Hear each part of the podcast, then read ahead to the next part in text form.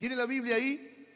Mateo 25, versículo 14, porque el reino de los cielos es como un hombre que yéndose lejos, llamó a sus siervos y les entregó sus bienes. A uno dio cinco talentos y a otro dos, y a otro uno. A cada uno conforme, que dice, a su capacidad. Y luego se fue lejos. Y el que había recibido cinco talentos fue y negoció con ellos y ganó otros cinco talentos. Asimismo, el que había recibido dos, ganó también otros dos. Pero el que había recibido uno fue y cavó en la tierra y escondió el dinero de su señor. Después de mucho tiempo vino el señor de aquellos siervos y arregló cuentas con ellos. Y llegando el que había recibido cinco talentos, trajo otros cinco talentos, diciendo, Señor, cinco talentos me entregaste, aquí tienes, he ganado otros cinco talentos sobre ellos. Y su Señor le dijo, bien, buen siervo y fiel, sobre poco has sido fiel, sobre mucho te pondré. Entra en el gozo de tu Señor. Llegando también el que había recibido dos, dijo, Señor, dos talentos me entregaste, aquí tienes, he ganado otros dos talentos sobre ellos. Su Señor le dijo, bien, buen siervo y fiel, sobre poco has sido fiel, sobre mucho te pondré, entra en el gozo de tu Señor. Pero llegando también el que había recibido un talento, dijo, Señor, te conocía que eres hombre duro, que ciegas donde no sembraste y recoges donde no esparciste. Por lo cual tuve miedo y fui y escondí tu talento en la tierra, aquí tienes lo que es tuyo. Respondiendo su señor, le dijo, siervo malo y negligente, sabías que ciego donde no sembré y que recojo donde no esparcí, por tanto, debías haber dado mi dinero a los banqueros y al venir yo hubiera recibido lo que es mío con los intereses. Quitadle pues el talento y dadlo al que tiene diez talentos, porque al que tiene le será dado y tendrá más, y al que no tiene, aún lo que tiene le será quitado. Y al siervo inútil echadle en las tinieblas de afuera, así será el lloro y el crujir de dientes. Vamos a pedirle a Dios su bendición por esta palabra. Padre, gracias por esta palabra y gracias por tu bendición. Yo te ruego que podamos ser instruidos por ella. Toda la palabra de Dios es útil y nosotros no podemos prescindir de ella. Necesitamos que nos ilumine, necesitamos que nos enseñe, que nos capacite y sobre todas las cosas que pueda producir los cambios que estamos necesitando, porque es el alimento para nuestra alma. Señor Jesús, necesitamos el poder de tu palabra. Ayúdanos en la eficacia que ella tiene. Te lo pido en el nombre de Jesús. Amén.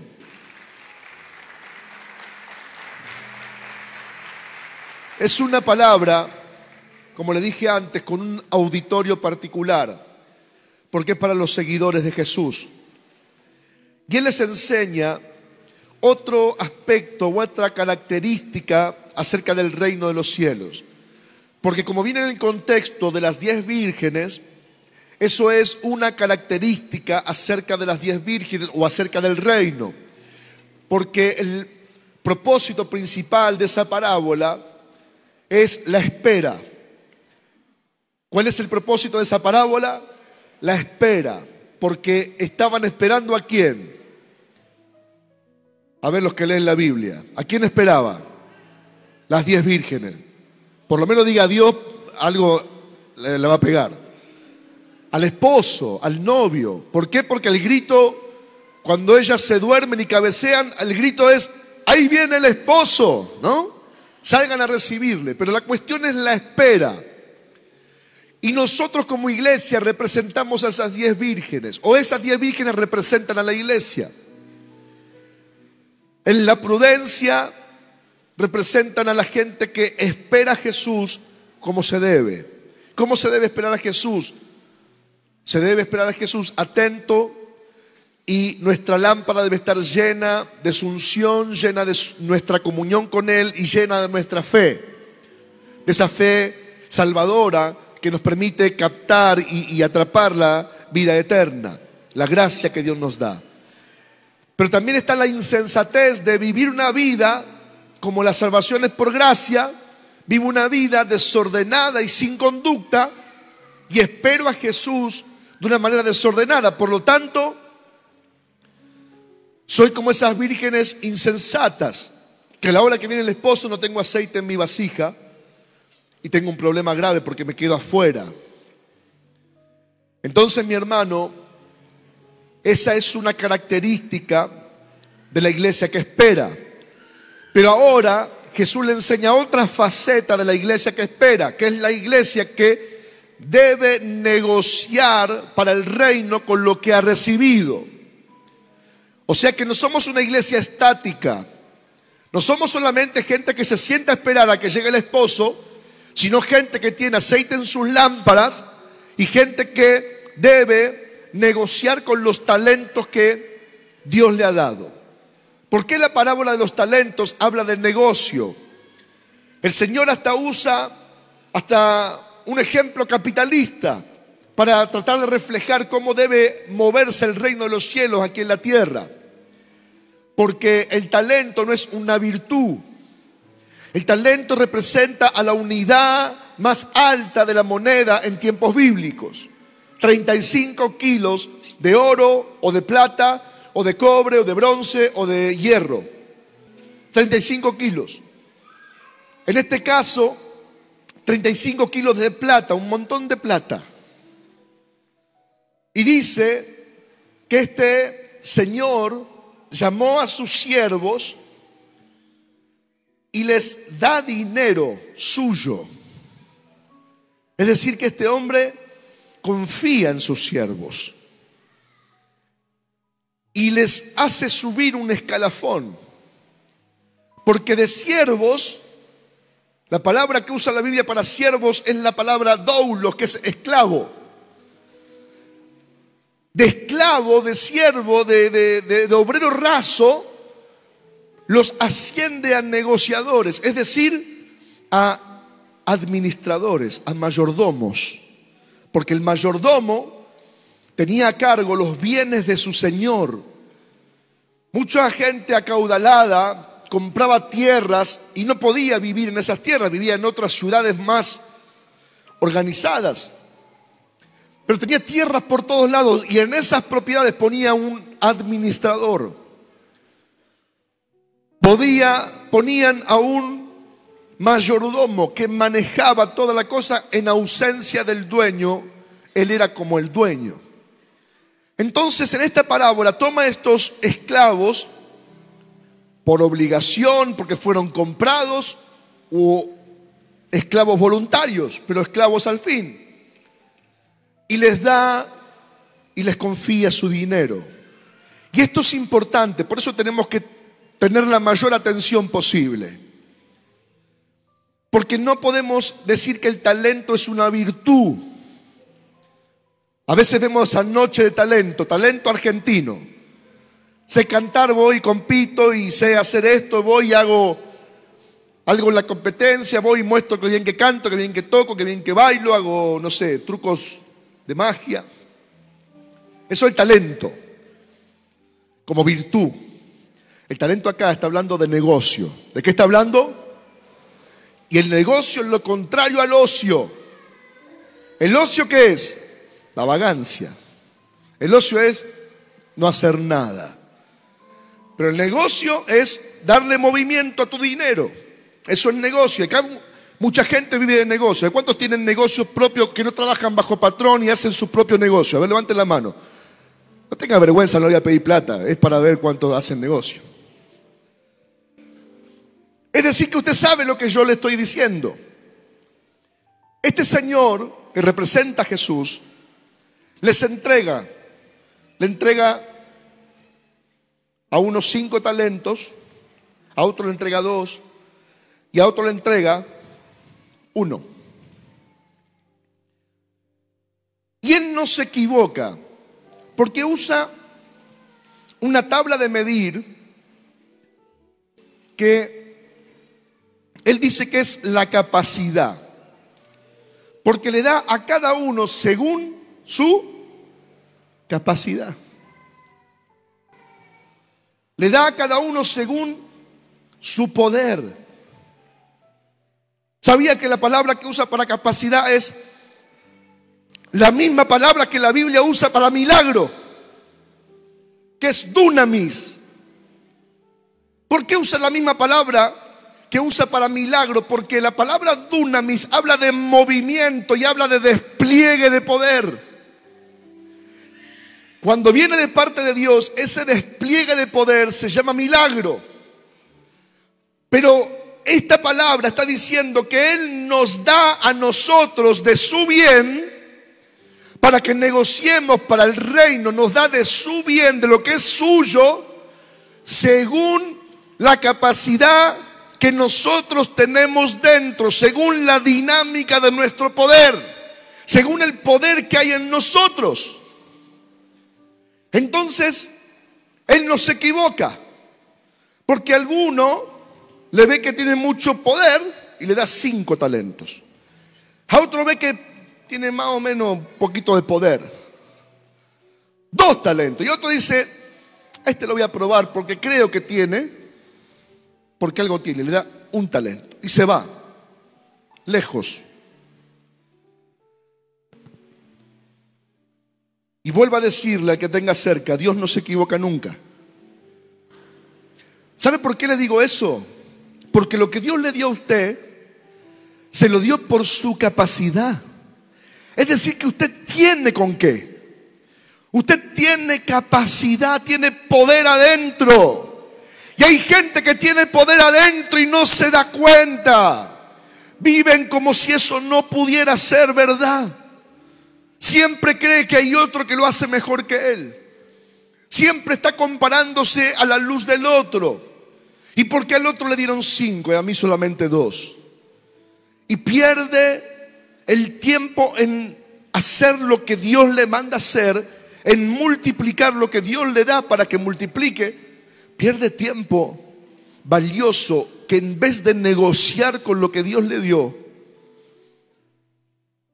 termina enterrando lo que el Señor le da. La Biblia dice que esconde lo que Dios le dio. Y eso es por menospreciar, por compararse, por no estar de acuerdo, por muchas cosas. Pero vuelvo a decirle, Dios no se equivoca nunca. Algo vio Dios en vos. Algo vio el Señor en vos, vio potencial, vio poder, vio esa palabra que dice la Biblia, vio ese dunamis, vio ese poder, vio esa capacidad para hacer cosas. Así que no podemos despreciar lo que Dios ha visto en nosotros. No importa si nosotros entendemos o no entendemos, no importa si hay otro que haga mayores cosas que yo. Lo que yo sé hacer con lo que Dios me dio, voy a hacer cosas grandes. Con lo que el Señor me dio, voy a multiplicar ese talento. Con lo que Él me ha dado a mí, con lo que Él sopló en mí desde la eternidad, con lo que Él depositó en mí antes del vientre de mi madre, con lo que Él soltó sobre mí, con eso yo voy a hacer negocio para el reino de los cielos. Esa será mi gloria. Esa va a ser mi gloria. Con lo que Él me dio, no con lo que le dio a otro, con lo que me dio a mí.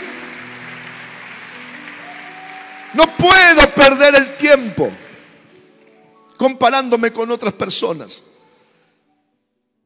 Porque si usted tiene un negocio, no puede compararse y querer hacer las estrategias que hace Coca-Cola Company. Decir, bueno, yo voy a hacer como hace Coca-Cola, gasta 1.300 millones de dólares por año en publicidad. ¿Cómo vas a hacer? No se puede. Hay gente que va y se llena la cabeza ahí de cursos y cuestiones que animan y que levantan y dice, vos tenés que tener cara y mente de ganador. Para todo negocio se necesitan algunas cosas. Primero fe. ¿Cuántos están de acuerdo con eso? Para cualquier negocio, comprar, vender, hacer cualquier tipo de negocio, se necesita fe, se necesita trabajo y esfuerzo. ¿Cuántos dicen amén? Trabajo y esfuerzo, porque es un negocio. Y también sabe lo que, lo que pasa en un negocio, se asumen riesgos. ¿Te puede salir bien o no? ¿Te puede salir bien o no? Pero la clave está en perseverar. En perseverar. Cuando estuvimos un tiempo sin trabajo, hace varios años atrás, en una crisis de las tantas que vivimos en nuestro país, no teníamos trabajo y salí a vender a la calle. Salí a vender puerta a puerta, golpeaba la puerta y le ofrecía. Hoy ofrecía anteojo de sol, mañana trapo de piso, pasado lo que, lo que haya. Ahí, salíamos a golpear la puerta y a vender. Nunca lo había hecho yo. Pero en mi necesidad tuve que accionar. Entonces salí a golpear las puertas, ya estaba, estaba casado, salí a golpear las puertas y ¿Y sabes lo malo de todo eso? Es que salía a golpear puertas y lo, y, lo malo es cuando te dicen que no. Y casi siempre te dicen que no a la primera. Y vos golpeabas y te dicen, no, gracias, no, gracias, pero buen día, no, gracias, te decían. Y yo había hecho cursos de todo, pero todo lo que a usted se le ocurra.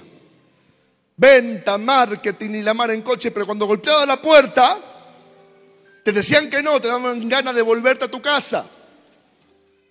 Yo salía con una persona que ya había vendido en la calle varios años y él iba por la vereda de enfrente y me decía, seguí, seguí. Y llegábamos al mediodía le decía, no, no vendí nada, yo me vuelvo a mi casa, ¿qué hago haciendo esto? No sé ni... No, no, hay que seguir, hay que seguir. Hay que seguir, hay que seguir. Y ahí iba golpeando las puertas, golpeando las puertas, golpeando las puertas hasta que me dijeron sí. Y ahí le vendí, le di. Y después golpeaba otra, no. Y la tercera, sí.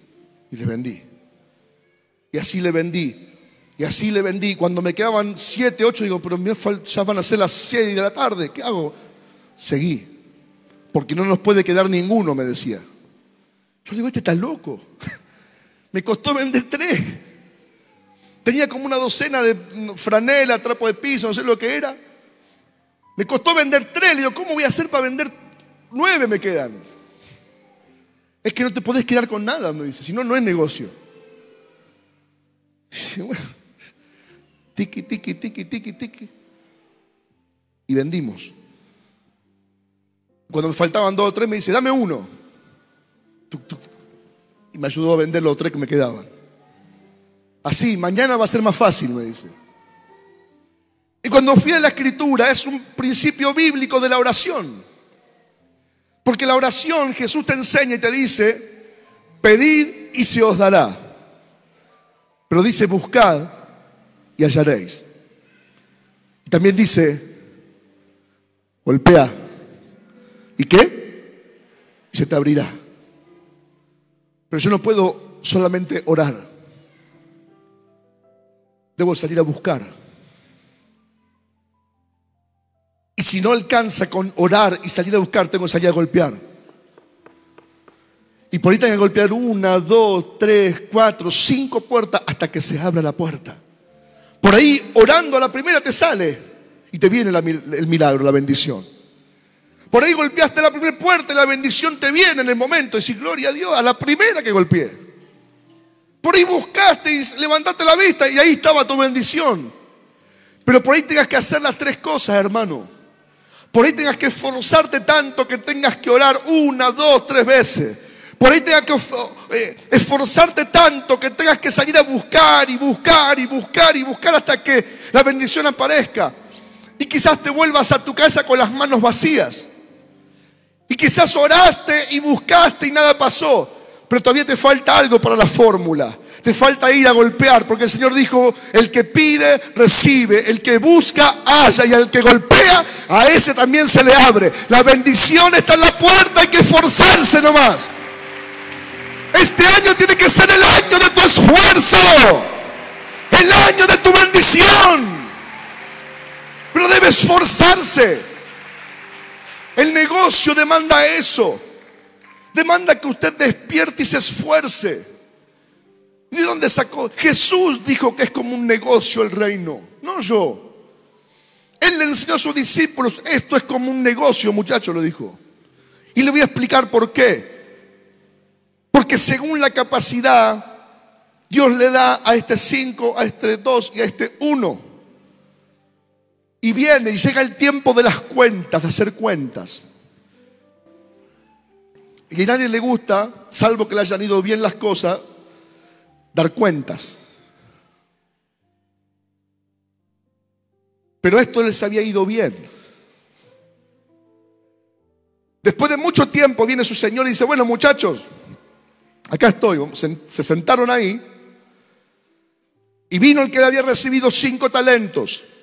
Y le dijo, cinco me diste, Señor. He ganado otros cinco para ti.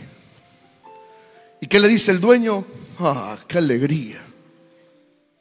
Bien, le dice. ¿Qué le dice? Bien. ¿Cómo le dice? Bien. Bien. Buen siervo y fiel. Buen siervo y fiel.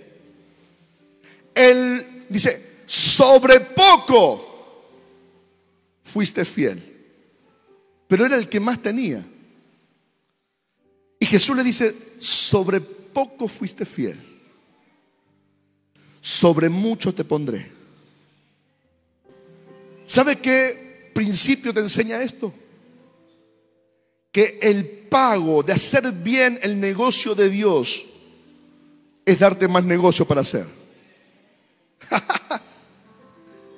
el pago de hacer bien el negocio de Dios no es quietud, no es paz, y estancamiento. No es el final de la jornada.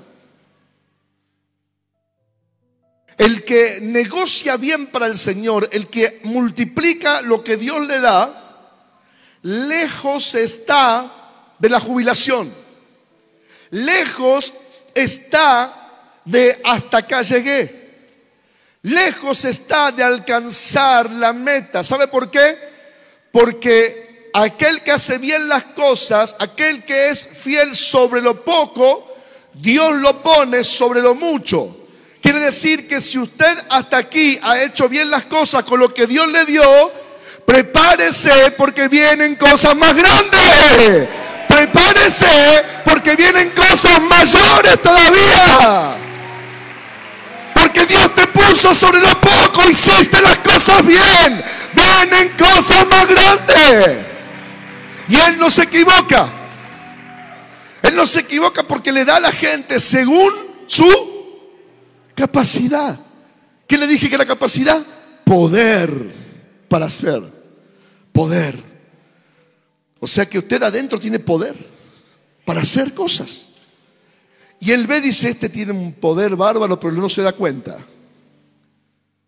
El diablo lo chamulló y lo escondió.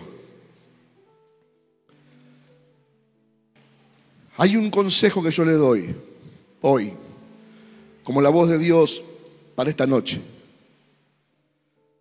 No mires los talentos que los otros reciben, porque no puedes negociar con esos talentos, porque son del, que lo recibió. Si el hermano tiene una verdulería, usted no puede querer hacer negocio con un taller mecánico como hace el hermano con la verdulería. Vuelvo al mismo ejemplo anterior. Usted no puede hacer, usar las, las técnicas de venta de una multinacional cuando usted está empezando su negocio, porque se va a fundir.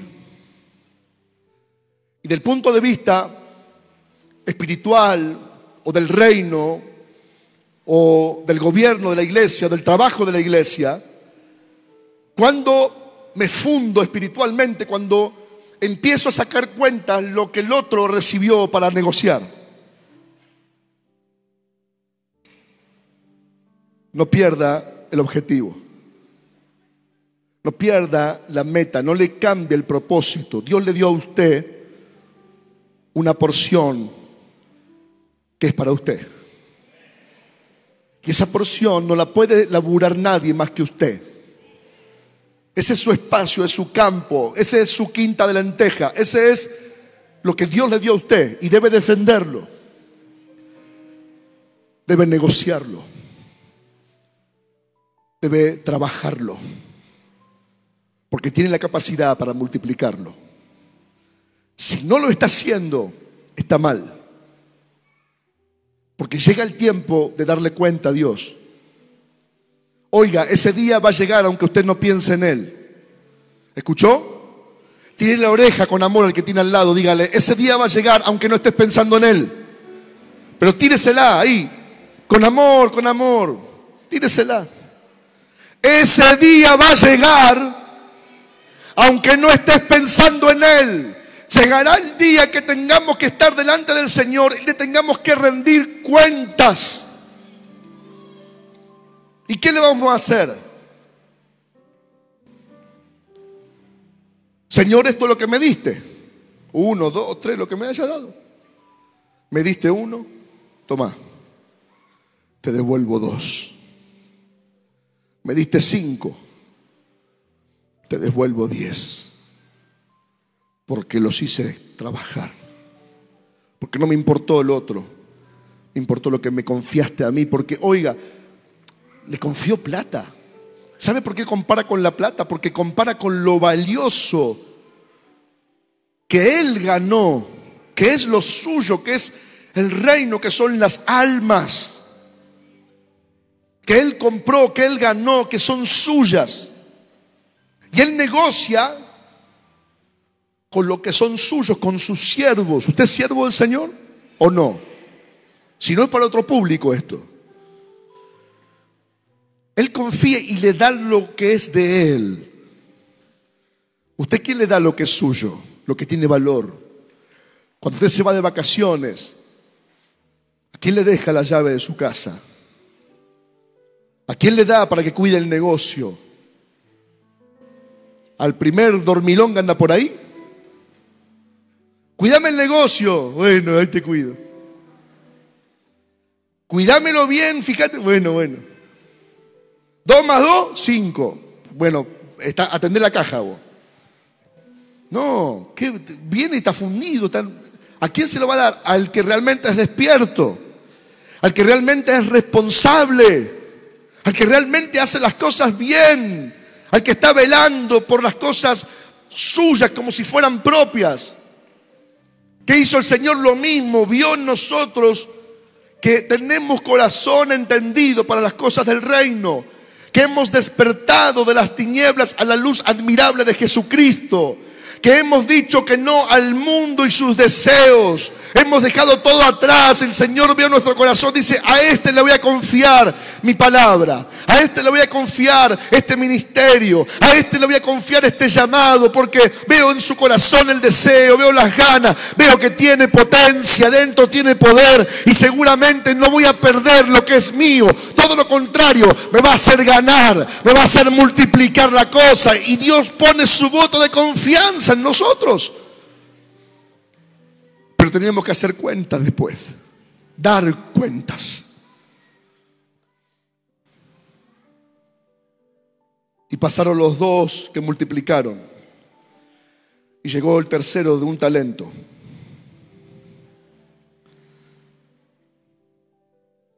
Ya cuando la Biblia te dice, pero, hubo uno, cuando dice pero ya algo pasó.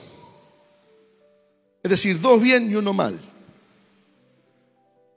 Pero mire cómo mejoró el porcentaje, ¿vio? Porque las, de las vírgenes, cinco eran prudentes y cinco insensatas. El 50% se quedó afuera.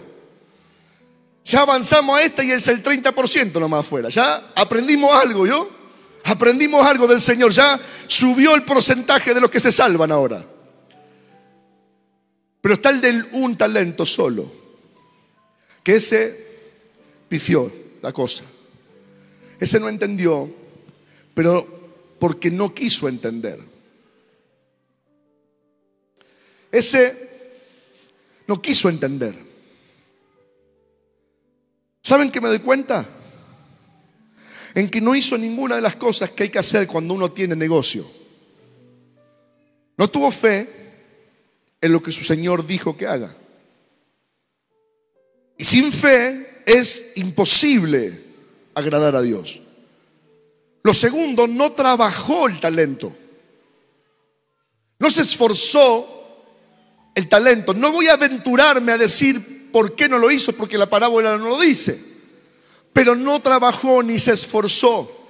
Por lo tanto, no arriesgó nada. Porque no era suyo. No arriesgó nada. ¿Qué hizo? Lo enterró.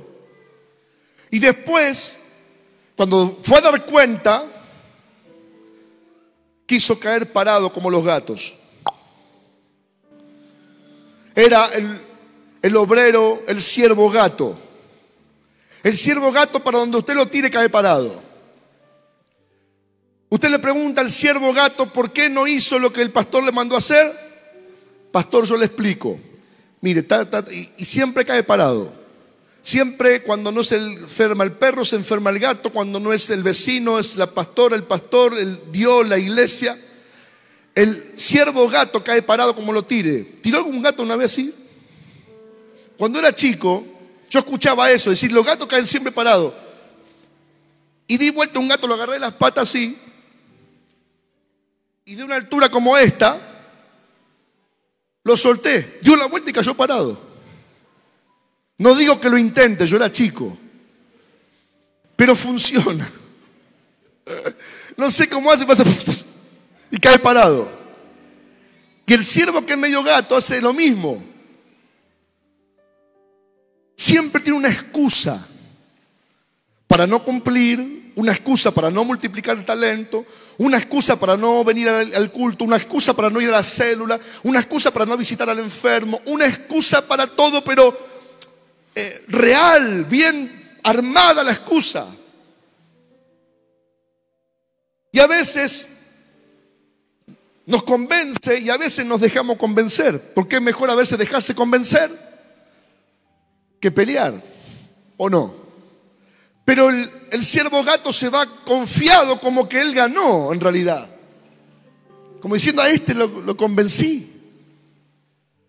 Pero ahora el siervo gato se encuentra con el que todo lo sabe, con el que todo lo ve, con el que no puede ser burlado. Pero se pone en modo gato y empieza su tramoya.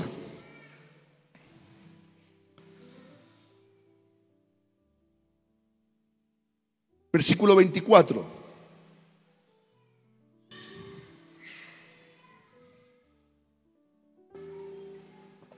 Pero también, ¿qué le dije? Cuando la Biblia dice pero se complica.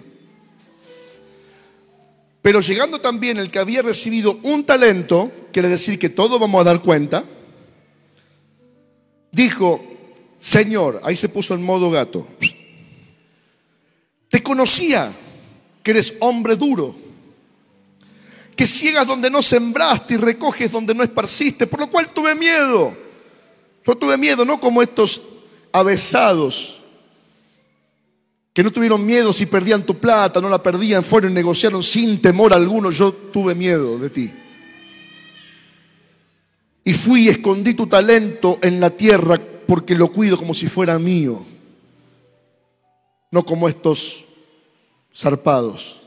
Yo sí lo cuido, lo enterré donde nadie lo pudo encontrar. Y aquí, acá lo traigo. Esto es lo que me diste, esto es tuyo. Entonces está acostumbrado al chamullo.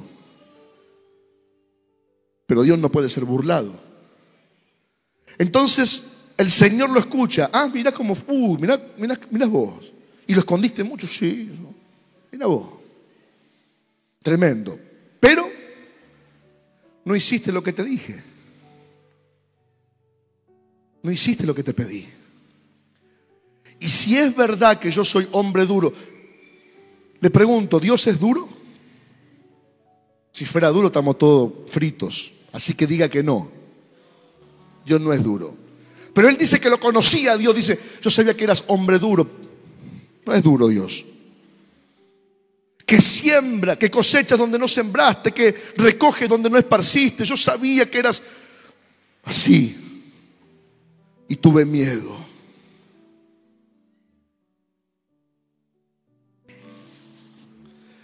Lastimosamente, el siervo que es negligente, el siervo que no se da cuenta, que no está contento con lo que Dios le da, que por ahí lo desprecia, que por ahí mira lo otro y, se, se desgana porque el otro recibe más que él, o por el simple hecho de que no quiere negociar para el reino, no le interesa. Pero en su actitud hipócrita, quiere venderle una imagen al Señor de que Él sí le preocupa su talento. Pero Jesús dijo que por los frutos los conoceremos. No por las apariencias o por las palabras, sino por los frutos. Es decir, contame lo que vos quieras, pero multiplica el talento. Menteme la excusa que quieras, pero el talento lo quiero multiplicado. Porque yo quiero ver frutos, no pantallas. Frutos, no apariencias, porque delante del que conoce todas las cosas, las apariencias se caen. Usted tiene apariencias con su hermano, con su esposa, su esposo, la familia, el pastor, quien sea. Pero cuando usted está allí en los secretos de su casa, Dios lo ve. Entonces la apariencia delante de Dios cae. Y hasta ahora estamos viviendo gracia. ¿Cuántos saben eso? Estamos viviendo gracia, estamos viviendo y coleando ahora. Quiere decir que el día de dar cuentas todavía no llegó, pero va a llegar. Va a llegar si es que permanecemos hasta el día del Señor o si Dios nos llama primero a su presencia, pero va a llegar ese día. Que nos agarre valorando la apariencia, que nos agarre negociando para el reino, que nos, nos encuentre haciendo multiplicar el talento que Él nos dio. ¿Sabe lo triste de esto? Respondiendo a su Señor, versículo 26, siervo malo y negligente. Acá Jesús le contesta con ironía. ¿Sabías que ciego donde no sembré y que recojo donde no esparcí. Por tanto, debías haber dado mi dinero a los banqueros y al venir yo hubiera recibido lo que es mío con los intereses. Quitarle pues el dinero o el talento y dadlo a quién? Al que tiene, al que tiene, al que tiene diez. Y vuelvo a reparar en eso. El reino de los cielos no pierde nunca. El reino de los cielos se multiplica siempre. Y Jesús muestra que en el reino de los cielos no hay pérdida. Siempre va de gloria en gloria. Siempre va apuntando al que tiene más. Porque dice en su enseñanza, porque al que tiene, ¿qué dice? ¿Qué dice el que tiene? Al que tiene eso va en contra de nuestra humanidad y, emociones. Porque uno le da a quién, al que tiene o al que no tiene. ¿Eh? Uno se mueve a misericordia por el que no tiene, ¿sí o no? Usted dice, bueno, pobre hermano, no tiene trabajo. Bueno, le voy a dar una changuita para que haga. Y por ahí usted le da la changuita para que haga y el hermano en vez de venir a la mañana viene a las 12 del mediodía. Y en vez de terminar deja todo por la mitad, cobra y se va. Entonces usted dice, por, por algo no tenía trabajo el hermano. Pero me daba no sé qué, le quise dar trabajo a él en vez de darle al otro que por ahí tiene la camioneta a cero kilómetros, todo y, y me daba no sé qué darle a él. Sin embargo, el Señor, cuando es cuestión de negocio del reino, no piensa como nosotros. Él piensa en ganar. Y le dice, sacale a este y dáselo al que tiene 10, porque al que tiene 10 me va a rendir. Por eso a veces dentro de la iglesia encontramos gente que está en la puerta, en los baños, cantando, tocando, toca, está como León Gieco, vio con el coso acá, con el tum, tum. Limpia, barre, canta, predica, limpia los baños, está en la puerta. ¿Usted por qué cree que es? Porque es simpático. Está el culto a la mañana, culto a la tarde, culto a la tarde, culto a la noche. Vienen los martes, los jueves, los sábados, fiestas, los lunes está parado en la puerta por si abre la iglesia. ¿Por qué cree que sucede eso?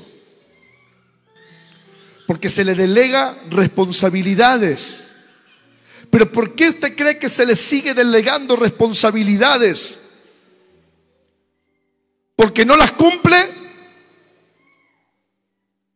¿Porque es simpático? ¿Porque es bonito? ¿O porque realmente multiplica lo que hace? ¿O porque realmente todo lo que toca es bendecido? O porque realmente es responsable y lo que Dios le da lo multiplica. Yo creo que por, por esa razón, ¿verdad? Por eso a veces uno mira al costado y se llena de celo, de envidia, cuando tendría que tener agarrando su talento y ver cómo lo multiplica. En vez de perder el tiempo de ver por qué el otro tiene tales talentos, yo tengo en mis manos el talento que él me puso y en vez de multiplicar y negociar, porque va a llegar el día que me van a pedir cuenta, no lo hago. Y pierdo poder. Pierdo poder mirando al otro en vez de mirarme a mí mismo. Por eso no considere lo que el otro hace. No mire lo que el otro hace, cómo lo hace. Tendrá que dar cuenta, aquel que viene a pedir cuenta a todos. Fíjese qué hace usted con su talento. Dios le ha dado al menos uno. Dios te ha dado al menos un talento. Él confió en ti con ese talento. Porque el talento no es la virtud, sino la capacidad para hacer.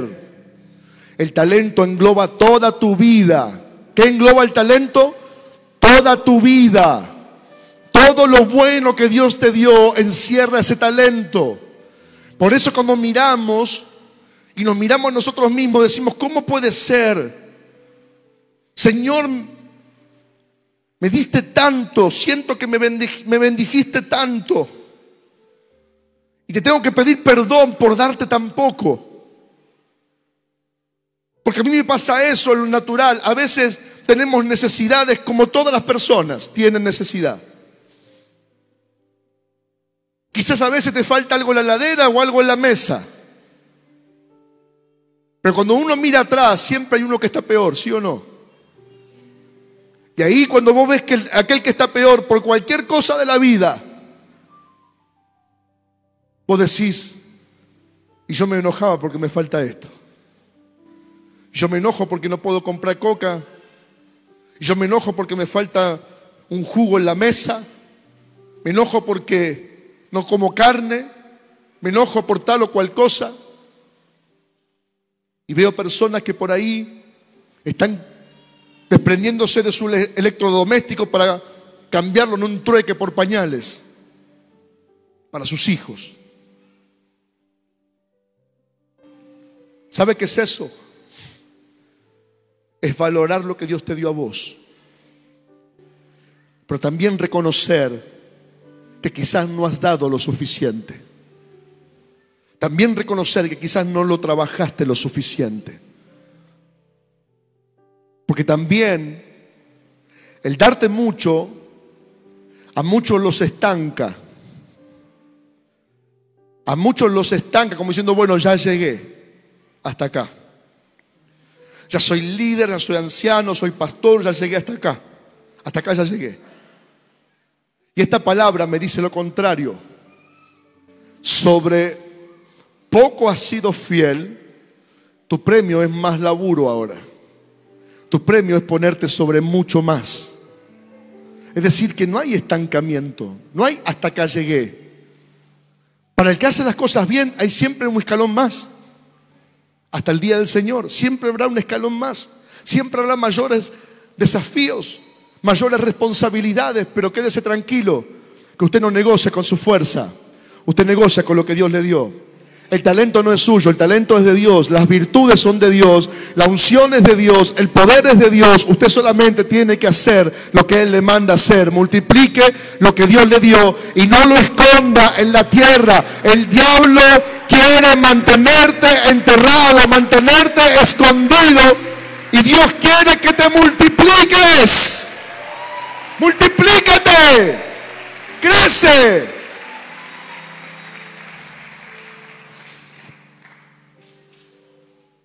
Le sacó y se lo dio al que tiene mucho. ¿Por qué le dije que este año tenemos que despertar?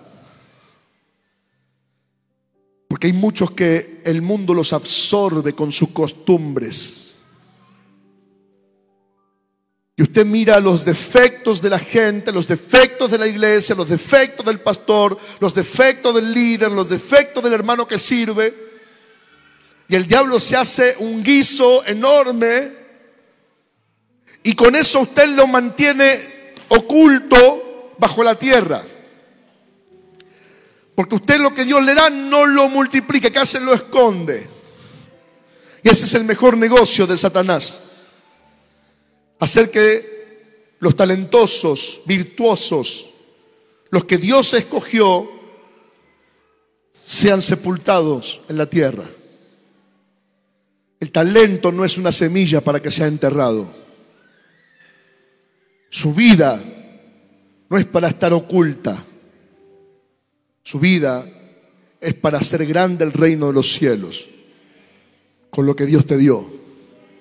No sé lo que Dios te dio, pero Él no se equivoca. Con lo que Él te dio, tienes que hacer grande el reino. Y mi llamado hoy va a ser para que usted si en algún momento actuó desinteresadamente porque, como el hombre este de, del talento que escondió, no le interesó. Por ahí te dijeron o te sopló el diablo diciendo que vos no valés, no tenés, porque los que Dios usa son fulano, mengano, sultano, los que se ven en la plataforma y nadie más. Ahí está el error. Con esa el diablo te ganó fácil. Te fuiste al mazo con todas las cartas.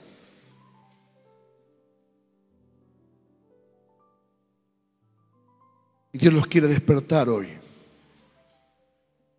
Dios quiere despertarte para que no solamente desentierres tu vida, sino que la hagas ganar,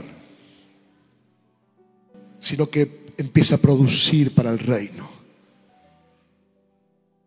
Y los que tienen talentos que se están reproduciendo, se preparen para lo, lo que es más grande, para lo que viene de más. Sobre poco has sido fiel, te pondré sobre mucho. Y lo último que dice, lo último que dice, pasa el gozo de tu Señor pasa al gozo de tu Señor. Porque ya está la tarea completa. Porque el vivir el Evangelio completo es vivir gozoso. Cuando usted en el negocio le va bien, ¿cómo? ¿Cómo llega a su casa? ¿Amargado o contento? ¿Eh? Cuando sale a vender y vende todo, ¿cómo llega a su casa? Contento. Cuando le va bien y agarra una obra y la termina y cobra mucha plata, ¿cómo está contento o amargado?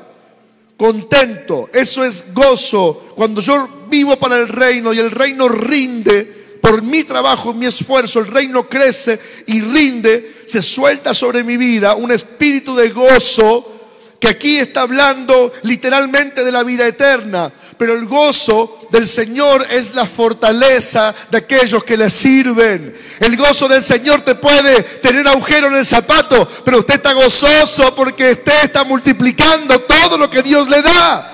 En Éxodo, escuche, escuche, escuche. En Éxodo capítulo 1, versículo 12 dice que mientras más Faraón los oprimía a los israelitas, tanto más se multiplicaban y crecían.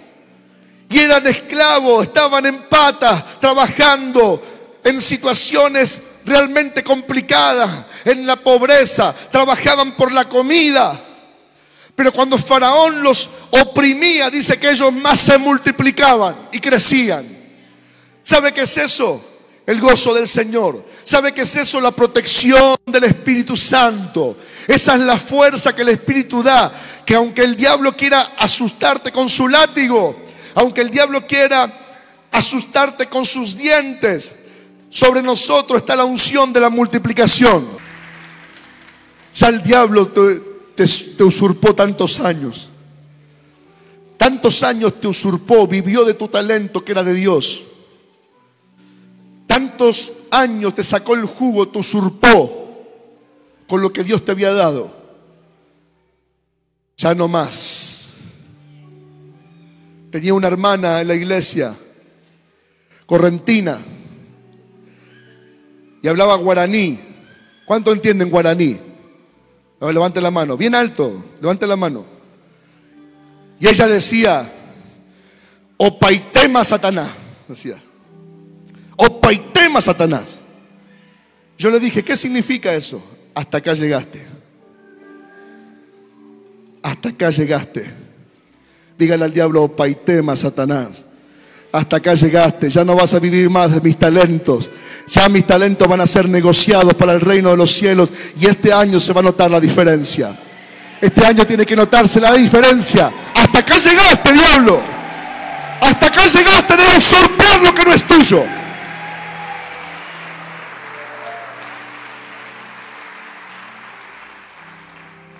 No te quede afuera. ¿Quién se queda afuera? Y que no entiende cómo es.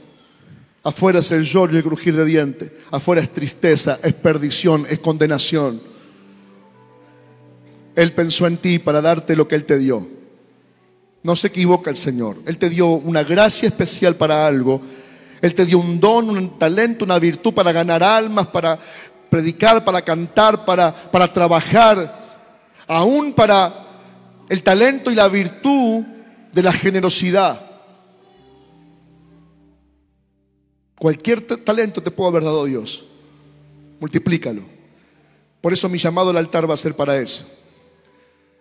Los que están multiplicando ese talento van a venir al altar para recibir más.